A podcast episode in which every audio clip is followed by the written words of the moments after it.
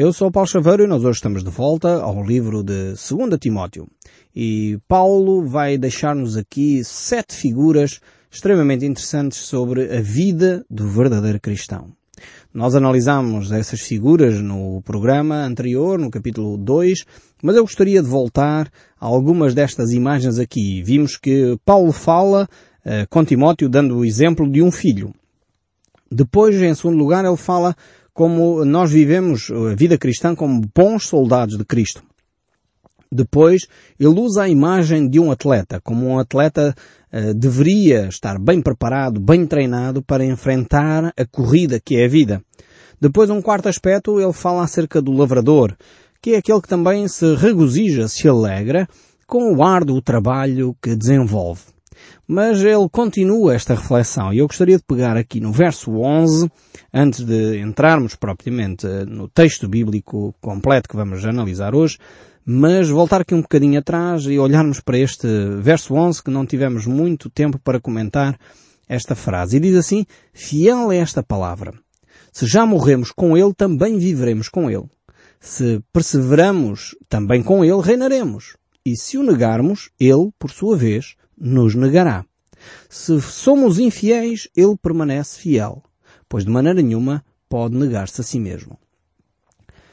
Aqui o, apóstolo Paulo, poderíamos dizer que com estas reflexões que ele tem vindo a fazer neste capítulo 2, ele e Tiago não estão em campos opostos de forma alguma. Alguns pensam que o apóstolo Paulo uh, está a contrariar aquilo que Tiago diz na sua carta. De forma alguma, a Bíblia mostra que a fé e as obras têm de caminhar de mãos dadas. Tiago diz que se nós eh, não tivermos as obras para mostrarmos a nossa fé, de nada serve.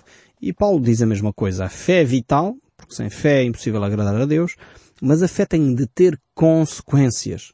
A fé tem de nos levar a uma prática. E é a prática da fé que são, no fundo, as boas obras.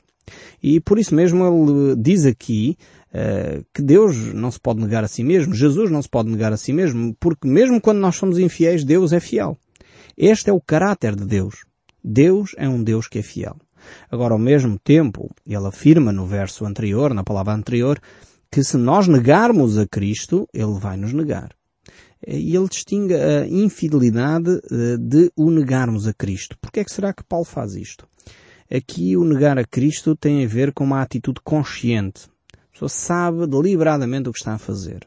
Não é uma, uma atitude de ignorância, não é uma atitude inconsciente. Eu tenho convivido com algumas pessoas que têm passado processos interessantes na vida. Algumas delas, eh, numa fase da sua vida, se declaravam ateus. Diziam, eu sou ateu ou agnóstico. Mas muitas vezes era porque não tinham conhecimento da fé, não tinham conhecimento das Escrituras, não tinham conhecimento de quem Deus era. E ao se aproximarem de Deus, uh, portanto, puderam começar a perceber melhor quem Deus era. Poderia encaixar essas pessoas dentro daqueles aqui que são infiéis a Deus. Mas Deus, como permanece fiel, a pessoa vai descobrindo a fidelidade de Deus, o amor de Deus, e diz, ok, agora percebo melhor quem Deus é e mudo a minha atitude, mudo o meu comportamento. Agora quero seguir a Deus. Aqueles aqui que estão a, a negar a fé não é necessariamente um ateu, não é necessariamente alguém que é agnóstico. Pode até ser, mas também pode não ser. Há pessoas que até se dizem cristãos e que negam a fé. Negam a Cristo. Porque muitas vezes não são verdadeiramente cristãos. Frequentam até, talvez uma comunidade cristã, alguns deles até têm títulos de líderes religiosos, mas no entanto negam a fé. Quando na sua própria prática, no seu próprio dia a dia, nas suas atitudes, no seu comportamento, sua, nos seus raciocínios, estão a dizer que Cristo não é a solução para a vida. Cristo não é de facto a única resposta para o problema do homem. E estão de facto a negar a fé. E quando negam a fé, a Bíblia diz que o próprio Senhor Jesus Cristo os negará a eles. Aí sim é uma situação delicada, complicada e sem retrocesso. Então, cabe-nos a cada um de nós avaliar de facto os nossos comportamentos, a nossa relação com Deus, a nossa perspectiva de vida e aquilo que são de facto as nossas convicções conscientes, a tomada de posição consciente.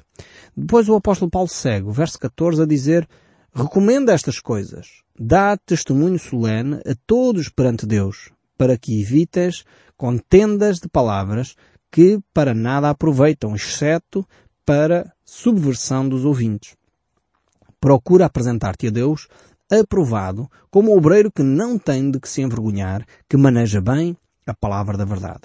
Nós já dissemos que este é um dos textos basilares aqui uh, desta carta. E o apóstolo Paulo recomenda, uh, de uma forma muito marcante, que uh, Timóteo se abstenha de conversas que não conduzem a lado nenhum. No fundo, aquelas conversas que são debates, mas que são debates ocos, vazios, que não, não produzem fé nas pessoas, não produzem crescimento espiritual. Então, evita, foge dessas situações. E depois ele usa aqui mais uma imagem, a imagem do professor versus aluno. Aqui esta, esta imagem dupla, podemos dizer assim, de alguém que estuda a palavra de Deus, que quer ter o conhecimento de quem Deus é e de, por isso mesmo, maneja bem a palavra da verdade, ou seja, conhece bem as Escrituras. Não para serem usadas a seu belo prazer, mas uh, que ao terem o conhecimento das Escrituras, fazem com que elas se tornem vida, uh, se tornem aplicações práticas para o seu dia a dia. E é este conhecimento que transforma efetivamente a vida nossa e dos outros.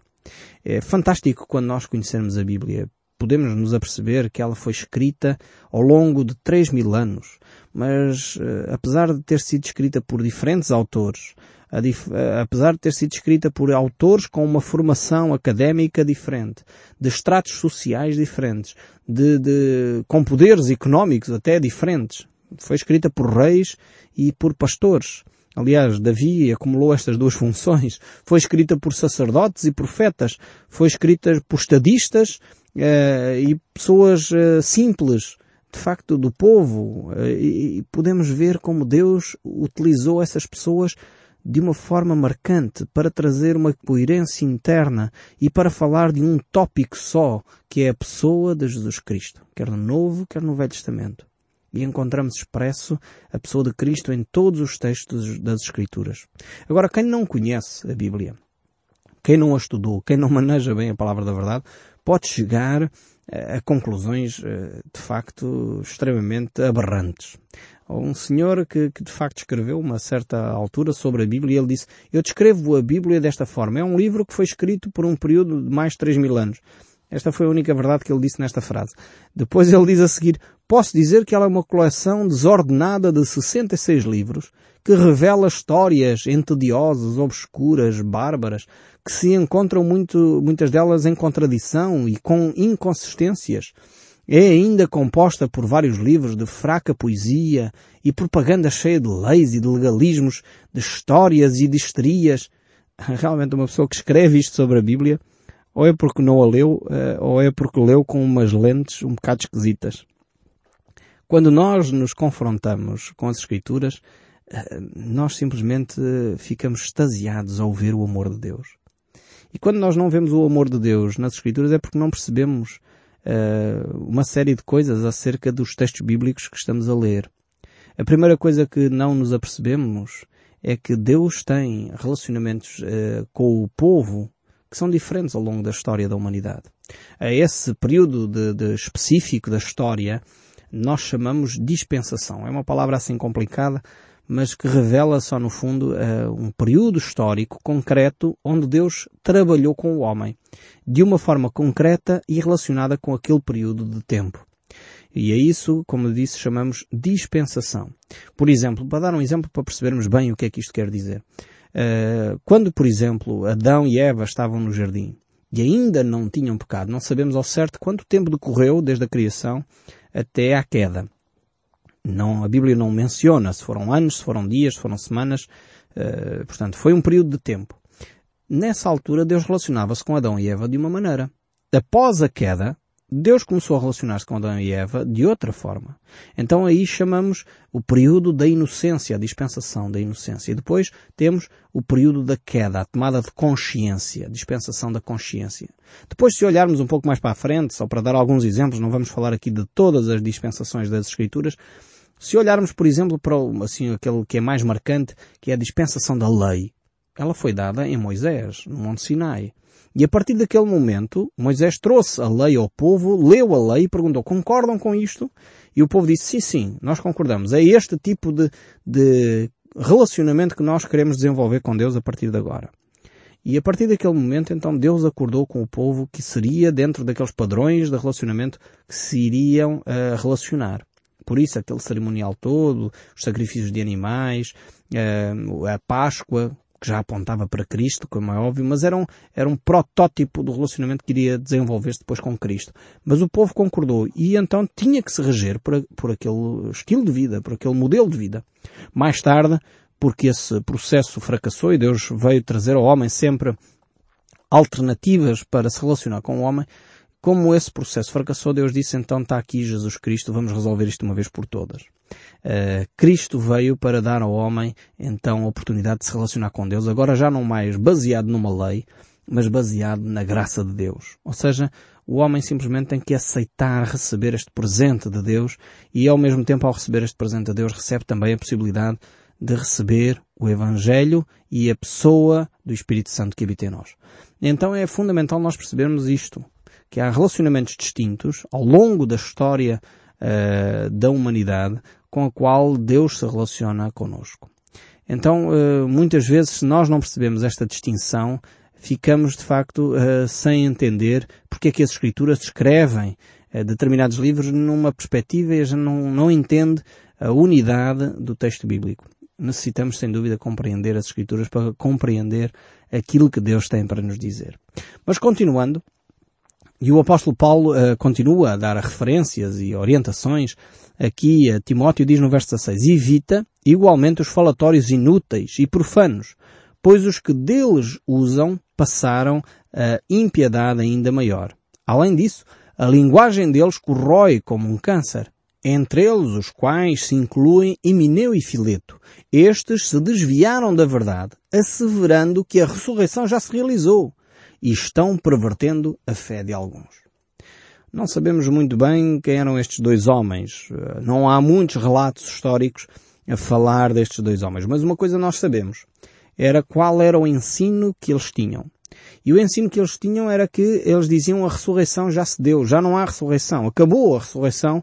Uh, todos os cristãos que aceitam Jesus a partir de agora já não experimentarão essa fantástica uh, esperança que nós temos em Cristo Jesus era um ensino perverso, era de facto um ensino que matava o cristianismo na sua raiz. Uh, o apóstolo Paulo diz exatamente isso. Se nós, a nossa fé se limita simplesmente a esta vida, somos os mais miseráveis de todos os homens. E é um facto. Se a fé cristã se limitasse simplesmente uh, aos 60, 70 anos que nós temos sobre a face da Terra, uh, seria muitas vezes sofrimento, perseguição, era o caso aqui, uh, dos cristãos estavam a viver, uh, restrições, porque acreditamos que de facto há determinados comportamentos que são uh, contrários à vontade de Deus e por isso vale a pena seguirmos as orientações de Deus, mas seríamos miseráveis, porque a fé limitava-se a esta vida.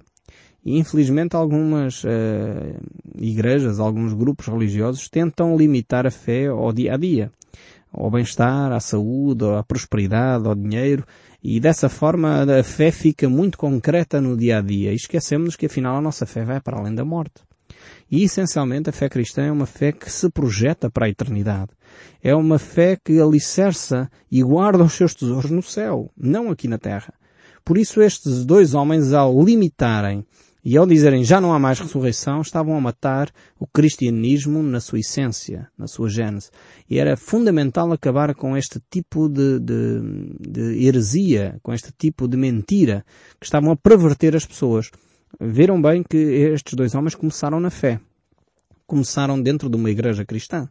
Então, eh, isto deve nos fazer eh, ficar muito atentos aos ensinos que se estão a dar dentro das comunidades cristãs. É possível, dentro de uma comunidade cristã, haver ensinos contrários à verdade de Deus? Eu quero dizer que sim. Se nós não vigiarmos, é possível. É por isso que nós temos que conhecer bem as Escrituras e é por isso que o apóstolo Paulo, anteriormente, a este verso que acabamos de ler, ele disse para nós conhecermos as Escrituras e manejarmos bem a palavra da verdade. Se nós conhecemos a verdade, então não vamos ser enganados. Mas se não conhecemos a verdade, qualquer pessoa pode dizer o que lhe apetece. E por isso mesmo nós vamos acreditar. Enfim, parece uma pessoa piedosa, parece uma pessoa sábia naquilo que diz. Muitos até falam bem, não é? Como se costuma dizer.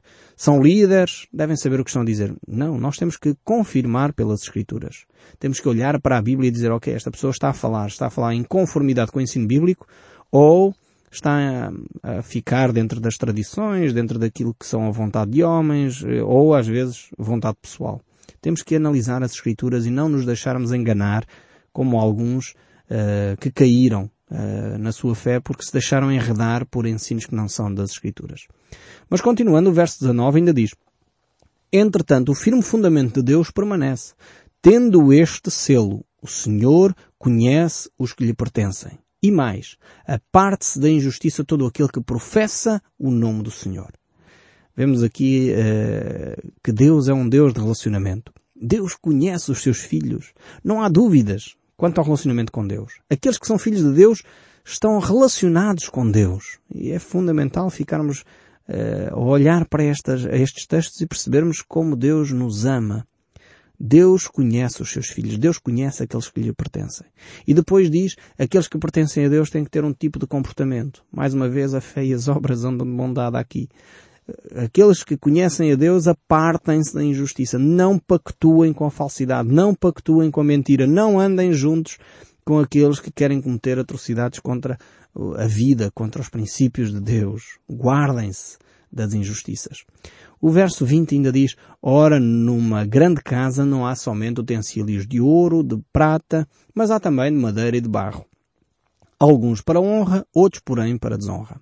Assim, pois, se alguém a si mesmo se purificar destes erros, será utensílio para honra, santificado e útil ao seu possuidor, estando preparados para toda a boa obra. Mais uma vez aqui temos outra imagem que o apóstolo Paulo usa para a vida cristã. E aqui é a imagem do vaso limpo, vaso de ouro ou vaso de barro. Agora eu gostaria de dar aqui uma pequena história, talvez nos ajude a perceber o que é que Paulo queria dizer com isto. Eh, vamos supor que você e eu estávamos a caminhar num deserto. Estávamos cheios de sede. E chegámos a um oásis. Esse oásis tinha ali dois, dois eh, fantásticos vasos eh, cheios de água. Um vaso era de ouro, bonito por fora, mas cheio de bichos por dentro, cheio de água, mas cheio de bichos por dentro. E outro era um vaso de barro, mas cheio de água, água límpida, pura. A minha pergunta é, você estava cheio de sede. Qual é que você iria beber? O vaso de, a água que estava no vaso de ouro ou a água que estava no vaso de barro? provavelmente a mesma água que eu iria beber, a água que estava limpa, a água que estava pura. É por isso que o apóstolo Paulo aqui diz que mais importante do que um vaso ser de ouro, um vaso ser de barro, é nós nos purificarmos a nós mesmos. Uma atitude de buscar a santidade. Para que, de facto, essa água, esse utensílio possa ser um utensílio útil uh, àqueles a quem servem. E no fundo, Deus nos chama para o serviço e esse serviço deve ser feito em pureza. Podemos considerar que o nosso serviço é frágil, somos fracos, podemos fazer pouco para Deus. Podemos talvez dar muito pouco daquilo que nós somos a Deus. Mas mesmo assim vale a pena dar esse pouco sendo limpos e puros de coração. E é isso que o apóstolo Paulo nos está a ensinar aqui. Mais importante é a pureza do nosso coração. E o serviço que nós queremos prestar a Deus deve ser feito em humildade e pureza de coração.